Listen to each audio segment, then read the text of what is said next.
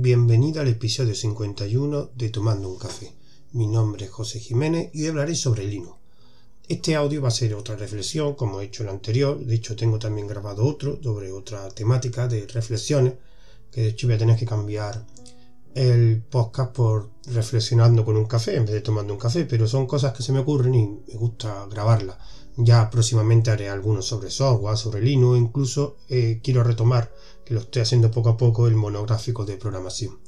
Pero en este caso quería hablar sobre Linux y sobre cómo probarlo, pero no cómo instalar Linux, qué distribución escoger, no, desde un punto de vista un poco más, no sé cómo llamarlo, filosófico.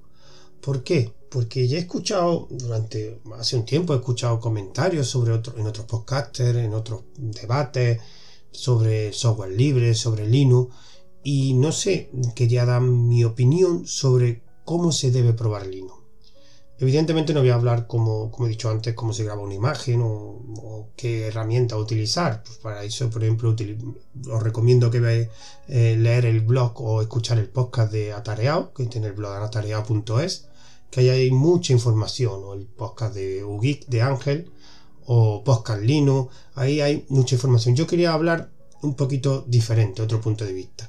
Primero, si realmente Linux es fácil, difícil o es mejor o peor que Mac o Windows, yo ahí no, no voy a entrar.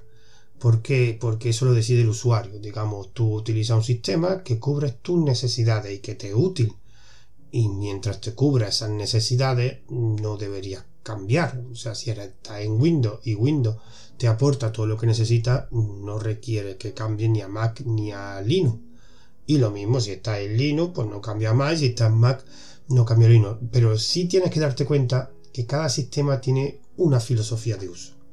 Y si cambias de un sistema a otro, digamos, tendrás que cambiar el chip porque tendrás que adoptar esa filosofía y entenderla y probarla, pero probarla de verdad, no instalo un sistema y a la semana lo quito porque no me gusta, porque en cuanto tengo dificultades lo quito, pues entonces realmente es que tú no quieres cambiar de filosofía ni de sistema, quédate con donde estabas directamente.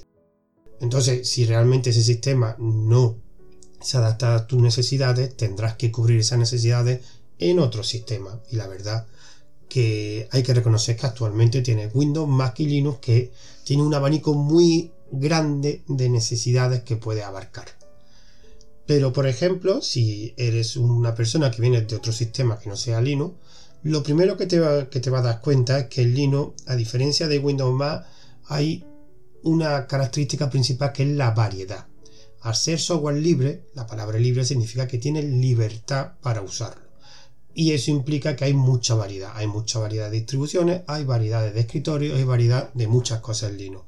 A diferencia del, de Mac o en Windows, que digamos es un software más encerrado, aquí el camino lo vas a escoger tú. No digamos que no es como en Mac o en Linux, Mac, perdón, o en Windows que tú te adaptas al sistema, sino aquí el sistema se adapta a ti. ¿Eso qué implica? Eso implica un cambio de mentalidad. Un cambio de mentalidad que significa que tú vas a tener un poder de lesión mucho más grande que el otro sistema. Eso puede ser una ventaja o una desventaja, depende de la persona o depende del usuario, mejor dicho. Pero si asumes eso, es, ese esfuerzo lo tienes que hacer tú. Entonces al principio a todo el mundo le pasa lo mismo, a mí me pasó en su tiempo, que primero tenemos que coger qué distribución. Bueno, ahí ya lo digamos, las referencias que he dicho antes de Atareado, Poscalino, ahí encontrarás mucha información y de hecho tienes que escoger tu sistema, tu distribución de Linux. Y cuando la, la instales, tendrás que probarla y ver si realmente esa te convence o no. Si no te convence, prueba otra. Pero la que escojas, yo recomiendo que la pruebes bien. Y eso no significa lo instalo, lo pongo una semana y la quito. No. Dejarla más tiempo, infórmate todo lo que puedas de esa distribución para ver si realmente va a cubrir tus necesidades, pero pruébala. Lo segundo es cuando ya decidas la, la distribución es escoger el entorno. Aquí, digamos, la parte más importante va a ser qué escritorio va a escoger. Aquí, cuando metes en el mundo de Linux ves que hay una variedad muy grande de escritorios. Tenemos eh, KDE, Genome, XFSE, tiene el Cinnamon, Linux Mate, eh, incluso algunos más antiguos, con más, digamos, más experimentados que llevan más tiempo, como el Jaimen, e incluso tiene escritores más alternativos, como eh, los escritores de Tilling. Entonces tú ya tienes que decidir. Lo que sí es verdad es que decidas con el decida, también venimos en el chip o ese chip que tienes que aceptar y cambiar de, la filosofía de software libre que tú tendrás que adaptar el escritorio a tu, a tu utilidad. Tú tendrás que configurarlo y que posiblemente a lo mejor tengas que cambiarlo porque no cubra tus necesidades. Aquí también depende del hardware que utilices. Dependiendo del hardware, a lo mejor habrá algunos escritorios, incluso algunas distribuciones que funcionen mejor que otras. Vuelvo a repetir, tú tienes que escoger tu camino y tú tienes que poco a poco ir andando por ese camino. Que ese camino ves que no te llega a ningún sitio, pues siempre puedes empezar y a empezar otro camino. Esto, digamos, Linux a diferencia de Windows Mac, que Windows Mac, digamos, tú tienes que aprender las cosas como se hacen a los Windows, a los demás, digamos, tiene un proceso, digamos, de una curva de aprendizaje. En Linux también está esa curva de aprendizaje. El problema es que en Linux la curva de aprendizaje tú la escoges. Tú decides qué quieres aprender. Quiero que probar KDE, pues pruebo KDE. ¿Me funciona? Pues manténlo.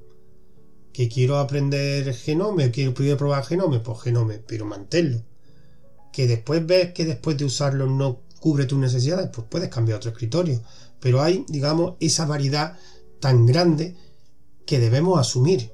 Y cuando probamos Linux debemos asumir esa variedad. Hay mucha gente que le llama fragmentación y creen que es algo malo. Yo aquí no me voy a meter porque no es motivo de, de la temática de este podcast, pero hay que reconocer que la variedad es gigantesca. Entonces, pues tú tienes que decidir cuando decides, pruébalo. Pero ese chip hay que cambiarlo nunca a, digamos, prueba Linux con el chip de Windows o Mac, porque posiblemente te lleves una decisión.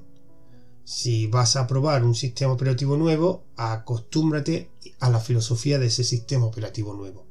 No mantengas la filosofía de otro sistema que has probado anteriormente, porque seguramente, posiblemente haya muchas diferencias y no te vas a acostumbrar o no vas a adaptarte a ese sistema. Si te cambia un sistema, tienes que cambiar, digamos, filosóficamente tienes que cambiar tu chip. ¿Linux es mejor que Windows o Mac? Pues como he dicho antes. Pues eso depende de si cubre tus necesidades. No tienes que forzarte. Si realmente no cubre tus necesidades, no hace falta que lo mantengas. Puedes volver, no pasa nada. Nadie te va a regañar, nadie va a ir a tu casa con unos matones a, a partirte las piernas. Y ese también es otra cosa que yo también veo como, como que prueba un sistema y el sistema no cubre tus necesidades y va, vuelve al anterior y como te da vergüenza, te da, no, no, es que, no, pues si no funciona, no funciona, y si Linux no funciona, no funciona. Y por mucho que hayas escuchado tú de gente que Linux es maravilloso, olvídate, eres tú el que decide. Eres tú el que tiene unas necesidades que tiene que cubrir un sistema. Eres tú si decides que esas necesidades las cubre o no. Por mucho que te digan los demás, los demás te pueden aconsejar, a, digamos, si entra, entra en el mundo de Linux, pues te puede, digamos, informar, incluso te puede aconsejar, pero la lesión, la decisión y la necesidad de cubrir son tuyas, no de los demás. Y de hecho, posiblemente las necesidades de los demás sean diferentes a las tuyas. Ese es también un problema de, de Linux. Digamos, en Linux, digamos, hay mucha gente que opina, hay mucha variedad, con lo cual hay muchos bandos, digamos. Digamos, hay gente que le gusta más Debian, hay gente que le gusta más Ubuntu, hay gente que le gusta Fedora y cada uno cuenta su historia. Ubuntu es lo mejor, Linux Mint es lo mejor. Pues también hay un conjunto de personas que dice, pues mira, ¿qué quieres? Yo, ¿qué, qué nivel tienes? Pues nivel bajo. Pues mira, prueba esta. Así, mira, aquí te bajas la imagen, aquí lo instalas, si tiene alguna instalación me pregunta y ves si te interesa o no. Que no te interesa, cambia otra. Es una cosa que en Windows y Mac no tenéis, variedad. En Windows y Mac es sistema tú tienes que adaptarte al sistema. Aquí te adaptas tú, pues aprovecha esa adaptación para escoger lo que a ti te sea más provechoso. Como yo siempre he dicho, cuando utilizas un sistema, tienes que aprovecharte de sus ventajas y asumir sus defectos. Si no asumes los defectos, es que realmente no es el sistema para ti. Porque todos los sistemas, sean Linux, Windows y Mac, tienen ventajas y tienen defectos. Cada uno tiene una filosofía y es el usuario el que tiene que decidir qué filosofía en ese momento se adapta a las necesidades que tiene en ese momento. Aquí la suerte que tenemos es que tenemos variedad. Es verdad que tenemos en Linux, por ejemplo, tenemos más variedad. En Windows o en Mac es todo más concertado. No es que sea ni mejor ni peor. Digamos que cada usuario tendrá un sistema, digamos, mejor para él. Y este, digamos, es mi pequeña reflexión que quería hacer sobre cuando vayas a probar el Linux, ya no es solo de imagen y distribuciones, sino que si vas a probar Linux, tienes que saber qué filosofía tiene Linux y realmente antes de probarlo, infórmate, porque información en internet hay muchísima sobre Linux, igual que como información sobre Windows Mac, muchísima. Cuando quieras probar un sistema, infórmate antes de probarlo y ves si realmente es algo que te vale la pena el cambio. No es obligatorio cambiarse. No eres peor persona porque utilices Windows o Mac y no eres un programador de la leche y una persona con unos conocimientos informáticos tremendos porque utilices Linux. No. Todos los sistemas pueden ser utilizados para cualquier nivel de usuario. Eso también es un mito que hay, que es que el Linux solo lo pueden utilizar los frikis. No, ya Linux evoluciona, ha evolucionado y seguirá evolucionando. Yo creo que ahora mismo el nivel de usabilidad realmente es el mismo en Windows, Linux y Mac. Es evidente que en algunos ámbitos tengo que reconocer que en algunos ámbitos destaca más un sistema con otro. Por ejemplo, Mac en el ámbito, digamos, del sonido, del vídeo, pues por el soporte, por la facilidad, es mucho mejor que, que Linux, por ejemplo. Linux, por ejemplo, destaca mucho en temas de servidores, temas de redes, incluso en desarrollo. Cosa, por ejemplo, que más que en temas de servidores o de red a lo mejor no tiene tanto soporte. Windows, por ejemplo, sí es posible que sea el más... Mm, esto es como decía un amigo mío con las motos BMW, no destacaba en nada, pero todo más o menos lo hacía bien. Yo creo que Windows no destaca en nada por lo alto de los demás, pero sí puede utilizarlo para cualquier ámbito. Evidentemente el Windows la ventaja que tiene es que como es tan usado, tiene con diferencia el que más soporte tiene.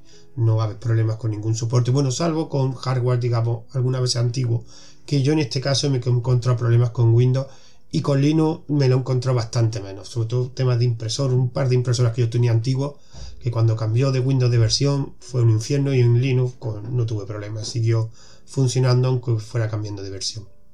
Resumiendo, que no me quiero extender porque era una pequeña reflexión. Si vas a probar Linux, cambia el chip.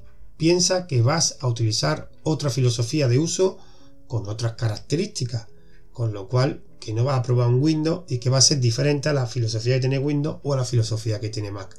Ya tú decidirás cuando lo pruebes si esa filosofía es la que puede cubrir tus necesidades o no. Y si no las cubre, pues puedes volver al sistema que estaba utilizando o probar otro de los sistemas que hay. Esa es tu decisión. No eres ni mejor ni peor persona por utilizar Linux o por no utilizarlo. Simplemente hay que cubrir unas necesidades en cada momento. Esas necesidades varían con el tiempo, igual que tú puedes variar de sistema.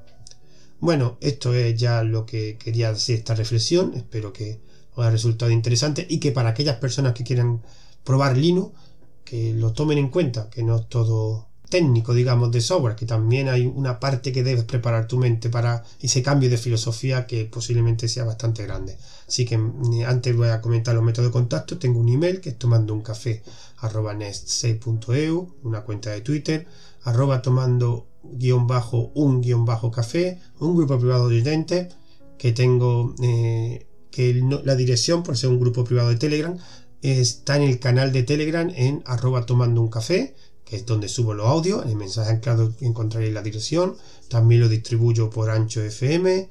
También está disponible en Wosca y en Ivo. Por ahora todavía seguirá. Espero que arreglar los problemas que tengo. Y también haré una pequeña mención y un post en mi blog de ruteando.com. También me gustaría, eso es algo que no he hecho, también tengo otro, otro grupo, en este caso es público, que se llama Alternativa a la Raspberry, Alternativas Raspberry, todos juntos. Lo podéis buscar por ese nombre, que es un grupo, aunque se puede hablar también de la, de Raspberry, pero sobre todo es sobre esas placas pequeñas que se hablan de sobre esas placas pequeñas alternativas de ARM tipo ROSPI, ROS64, NanoPi, OranPi, BananaPi, etcétera. Ahí hago, pues ahí hay un conjunto de usuarios que tienen, son poseedores de esas placas y si a alguien le interesa participar, pues está disponible, un grupo libre, recordad, alternativas, Raspberry, todo junto, o si no me pueden enviar un mensaje para que yo lo una, que arroba José A. Jiménez en Telegram, así que sí, o por ejemplo en alguno de los métodos de contacto de, de este podcast me pueden enviar un mensaje y yo si no lo encuentran les puedo unir por si interesa. Recuerda, es un grupo para hablar sobre todo de alternativas, placas de estas pequeñas RM a la Raspberry. Así que esta es la pequeña reflexión que he tenido. Me despido de vosotros. Hasta el siguiente audio. Adiós.